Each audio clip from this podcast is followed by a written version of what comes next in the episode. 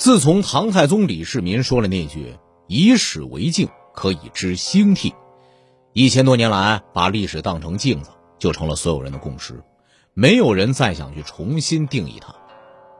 其实，历史这个词儿并没有特殊的意义。昨天的事儿到了今天成了历史，今天的事儿到了明天也成了历史。谁也没有规定昨天的故事就不能发生在今天，也不能发生在明天。春秋时期，晋灵公要大兴土木，修建高台，而且谁劝都不听。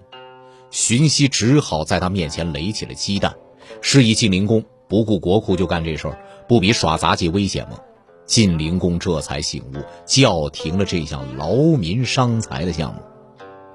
这事儿发生在春秋，然而到了几百年后的战国，几乎一模一样的故事又发生了。这次的主角是魏王和徐婉。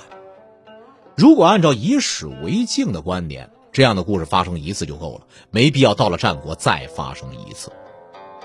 之所以同样的事情一再发生，说到底。还是一个人性的问题。只要人性还在，故事不管多么荒诞，都有它发生的必要。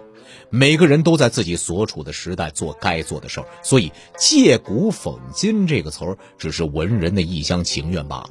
今如果真想改变，实在没必要拿古来说事儿。况且，你借的古还并不一定是真实发生的事儿，说不定就是记载他的文人为了阐明自己的立场而再加工的。